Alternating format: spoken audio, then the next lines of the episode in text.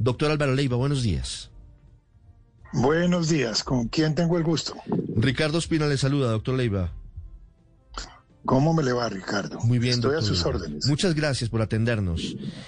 ¿Cómo se plantea esta posibilidad de que en el marco de, usted plantea la posibilidad de que sea la Comisión de la Verdad, tanto Salvatore Mancuso como Rodrigo Londoño empiecen a contarle al país la verdad de más de cinco décadas de conflicto?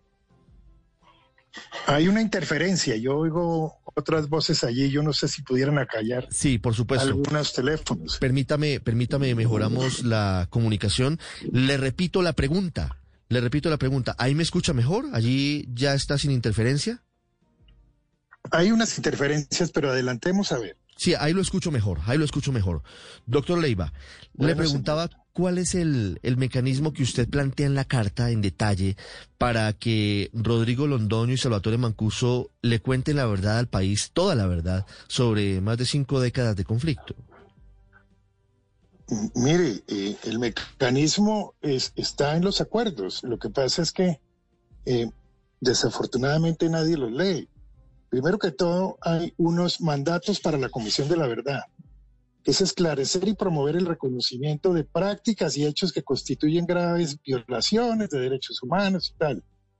Y también le, le pide que esclarezca la responsabilidad colectiva, colectiva de todos, el Estado, incluyendo el gobierno, los demás poderes públicos, inclusive las cortes, parlamentarios, las FARC, de los paramilitares, así como de cualquier otro grupo, organización o institución, nacional o internacional.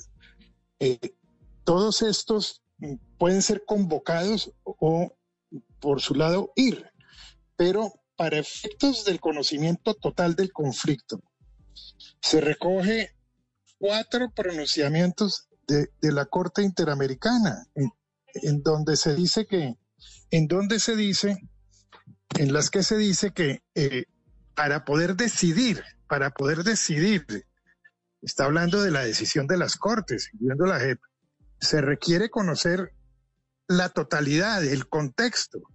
Entonces, si no es con la presencia de todos, pues es muy difícil que esto se logre, pero ahí están las normas. Y además hay unos derechos que van más allá de los señalados en nuestra legislación interna, que han sido absolutamente definidos por el derecho internacional de los derechos humanos, que son, los derechos a la verdad de parte de las víctimas. Entonces aquí hay una conjugación que va más allá de la simple letra nacional y que tiene que moverse eh, de tal forma que hagan presencia todos los actores.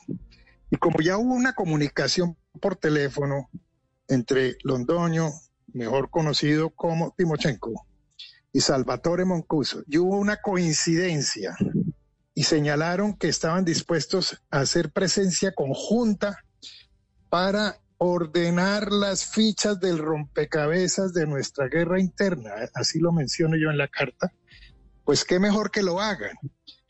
Entonces, está de moda Mancuso en este momento porque algunos dicen que sí, que, los, que, que lo van a extraditar, otros que no. Cada cual por su lado se defiende como puede. Pero lo cierto es que en dos conversaciones que tuve con él, directamente por teléfono, en estos pocos días pasados, él dijo, digo la verdad, esté donde esté, esté donde está ahora, que creo que es en los Estados Unidos, en Italia o en Colombia, sobre la base de que eh, esto tenga una repercusión a efectos de conseguir la paz total a la luz de las normas internacionales y de la justicia especial para la paz. Entonces, eh, esta invitación se hace, fíjese usted, y en la misma carta eh, se lo señalo a, los destinatarios para que hagan presencia no solamente Londoño con el antiguo secretariado de las FARC todo y eh, con eh, Mancuso, sino con otros exintegrantes de la SAUC que ya han manifestado su deseo de participar en esta presentación colectiva para que el país sepa exactamente qué fue lo que ocurrió durante los últimos años de, de, de confrontación eh, violenta interna. entiendo, entiendo Eh, el eh, esa concepto. es la filosofía. Sí, entiendo la filosofía, doctor Leiva. ¿Y cómo sería el mecanismo para ponerlo en práctica? Porque tenemos, digamos, los escenarios de la verdad histórica, que de alguna forma es el escenario de la Comisión de la Verdad. Está el escenario de la verdad judicial, por un lado, con la justicia transicional, que es la JEP, pero que tiene, por supuesto, entre otras cosas, primero la negativa a aceptar a Salvatore Mancuso, pero además, como son procesos penales, procesos judiciales, pues no va a ser una verdad que conozcan los colombianos en tiempo real, quiero decir, en público. Y hay otro escenario No, que uno podría está. ver. Ahí hay una equivocación. Perdóname, lo, Señor. inter- lo Sí. inter- eh, lo interrumpo. No, no, esto, esto en ninguna parte dice que la verdad hay que ocultarla. No, claro de que no. ninguna manera. Pero, pero, pero, si usted va a los acuerdos, no lo entiendo, pero doctor si usted va a los acuerdos permítame, le, le, le, y al le decreto que yo señalo, el Sí. decreto 588 de 2017, Sí, señor. Es, es pública, Claro. puede ser pública. Claro, pero, pero, si el actor quiere que sea pública, él tiene el derecho Claro. a que sea pública. pero fíjese, doctor porque que al yo, país no le sirve, no le sirve una verdad reservada. no, estamos de acuerdo, pero, de ninguna manera. pero yo me re- refiero Es a lo yo que hoy está pasando. Yo No, hice parte sé. en La Habana, yo, yo, yo intervine no como negociador, pero yo conozco, perdóneme, yo conozco la letra, Sí. la letra No lo exacta sé, de lo, lo que sé. se acordó. lo Y sé. para que no haya dudas, por eso en la misma carta yo indico que además no es solo lo que se acordó en La Habana, sino que está de por medio la costumbre internacional, el derecho internacional de los derechos humanos, la ley pacificatoria Sí, y la declaración unilateral de Estado, suscrita el día 13 de marzo de 2017. ¿Qué quiere decir eso?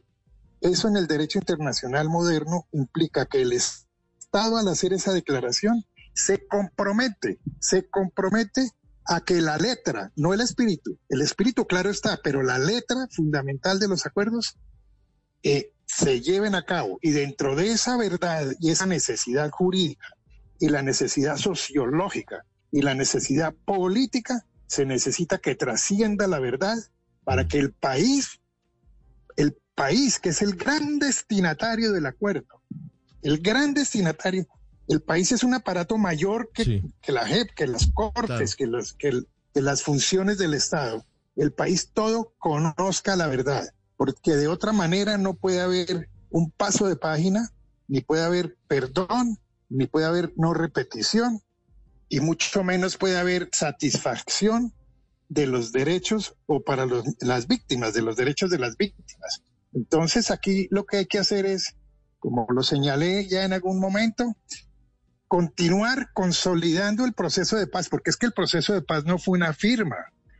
La firma simplemente lo que señala es que hay que cumplir los instrumentos firmados, suscritos por las partes. Pero el proceso de paz es un continuo monológico, como diría el filósofo. Continúa. Y precisamente la verdad es lo que ha hecho, la posibilidad de la verdad es lo que ha llevado a que haya temores, a que haya obstáculos, a que no se quiera que fluya. Y aquí lo que hay es una invitación clara a que la fuerza, la fuerza de los que participaron en el conflicto, sin consideración de los bandos, de los bandos, que es la gracia del asunto, hagan presencia frente al país mm, sí, con los medios de comunicación y expliquen exactamente qué fue lo que sucedió, relatando la verdad. Entonces usted me preguntará, ¿y cómo sabemos qué es la verdad? Porque en este sistema la verdad tiene que ser contrastada. Ahí se puede parar a alguien a decir, eso no es así, hasta que finalmente se conozca la verdad total. Ese es el sentido de esta carta, es la invitación a algo que ellos mismos aceptaron por su lado y lo conversaron. claro. Entonces me pareció que era útil que el país conociera realmente eh, en, qué, en qué, qué fue lo, lo significativo de la conversación que estos dos señores tuvieron por teléfono. Sí, para finalizar, doctor Leiva, me queda una duda sobre cómo se haría, porque como, como todos sabemos, la JEP no ha aceptado en su mayoría a ex jefes paramilitares, ni a Salvatore Mancuso ni a otros. Ha aceptado a algunos terceros. No, sí, sí Eh, ha aceptado. entonces- Yo no me voy a meter en las competencias de claro, pero, pero la, de ¿en, la qué escenario pasa es que veríamos hay una capacidad argumentativa. La capacidad argumentativa se enriquece en la medida en que las víctimas satisfagan sus necesidades y puedan ir a la JEP, porque ellos hacen parte del sistema a exigir, a exigir que a la luz de las verdades que no pudieron manifestar en justicia y paz, los señores paramilitares puedan ellos recibir la reparación que no han logrado a través de otro sistema. El valor de las sentencias de, la, de, la, de eh, la Corte Interamericana que yo cito en la carta es esa, es ese el valor. De tal manera que yo soy optimista y yo tengo metido el corazón, la carne, los huesos en esto y e iré hasta donde sea posible en la medida en que esté vivo para que se cumpla el espíritu y la letra de los acuerdos de La Habana. Señor Leiva, pero lo que usted está proponiendo entonces sería transformar o cambiar o acabar con la Comisión de la Verdad que hoy está funcionando, que está adelantando su trabajo sobre la verdad de las FARC. No, es que me, puso nervioso. No, me río, perdóneme. Deje. A ver, digo de golpe, en eso puedo estar. Eh, eh, no, no me estoy expresando bien. Es que la comisión es para eso. Es para eso. Eh, si me permite, yo a, a, riesgo ¿Y usted cree que no están recogiendo? mire lo que ¿Usted no cree que están recogiendo las versiones de los paramilitares en la zona?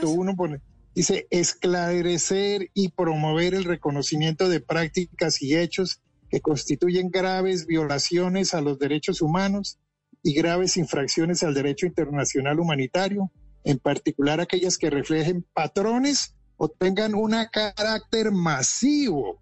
Es decir, la comisión necesita conocer lo que yo estoy proponiendo, que tuvieron lugar con ocasión del conflicto, así como la complejidad de los contextos, óiganse bien, y las dinámicas territoriales en las que estos sucedieron. Para eso se creó la comisión. Eso, Igualmente, doctor Leiva. No, pero es lo que nosotros entendemos que la comisión está haciendo. Para satisfacer, para satisfacer la verdad de la que debe conocer eh, la, el país, se requiere que la verdad trascienda. Pero bueno, yo, yo simplemente en esto, pues yo quiero que usted eh, entienda que yo no soy un doctrinante, simplemente mando una carta y advierto que lo hago exclusivamente en mi condición de ciudadano que promovió una conversación que me pareció que era útil para el proceso de paz. Pero más allá yo no quiero eh, eh, tomarme competencias que, que no me son propias, sino que simplemente para los efectos que usted señala, yo pongo de presente y recuerdo en la misma carta y ahí lo digo, para los efectos prácticos de la acá bien conocen ustedes lo indicado por el decreto 588 de 2017, instrumento que organiza la Comisión para el Esclarecimiento de la Verdad, mm. la convivencia y la no repetición, vale decir la Comisión de la Verdad. Ahí está escrito, es un decreto de facultades extraordinarias que se durante la administración del doctor Santos. Sí, doctor Leiva, una pregunta final. Usted me ha contado aquí en esta entrevista que ha hablado en dos oportunidades en los últimos días con Salvatore Mancuso y que él ha dicho que en cualquier escenario y desde donde esté está comprometido a decir la verdad absoluta de los crímenes del paramilitarismo y del contexto histórico en los que ocurrieron. Y de lo que sucedió y de lo que sucedió. A cambio de algo. sucedió? él está pidiendo algo a cambio. Siga, perdóneme, lo interrumpí. Eh, sí, le preguntaba, ¿él está pidiendo algo a cambio bajo, bajo alguna condición en particular? ¿Él ofrece esa verdad desde donde esté? No, pues eh, mire, le cuento, sobre condiciones no podría él hablar conmigo porque yo no soy nadie para acordar condiciones. Es su libre expresión que yo la entendí como una parte más de su aspiración de llegar a la JEP. Entonces hay, que creerle, hay que creerle. Y, yo en esto siempre soy muy cuidadoso porque uno no se puede lanzar a una, a una carta como estas si no tiene las, las fichas que lo lleven a uno a, hacer una, una, redacción de esta naturaleza con toda serenidad. Sí, claro. De tal manera que yo voy hasta ahí. Lo, demás depende de la voluntad de, de las instituciones o de los mismos eh, actores del conflicto, que no son exclusivamente las FARC y, los AUX. Eh, no, hay, sino leer esas cuatro, cuatro sentencias de la Corte Interamericana en donde se encuentra y se describe lo que yo estoy señalando en el entendido de que las decisiones de la Corte Interamericana de Derechos Humanos tienen efectos erga omnes, es decir, no se pueden soslayar sus efectos y tienen que ser asumidos y subsumidos por los comportamientos que tomen las instituciones colombianas. Doctor Álvaro Leiva, muchísimas gracias. No, a ustedes muchas gracias por la oportunidad. Mis saludos para todos. Ocho, siete minutos.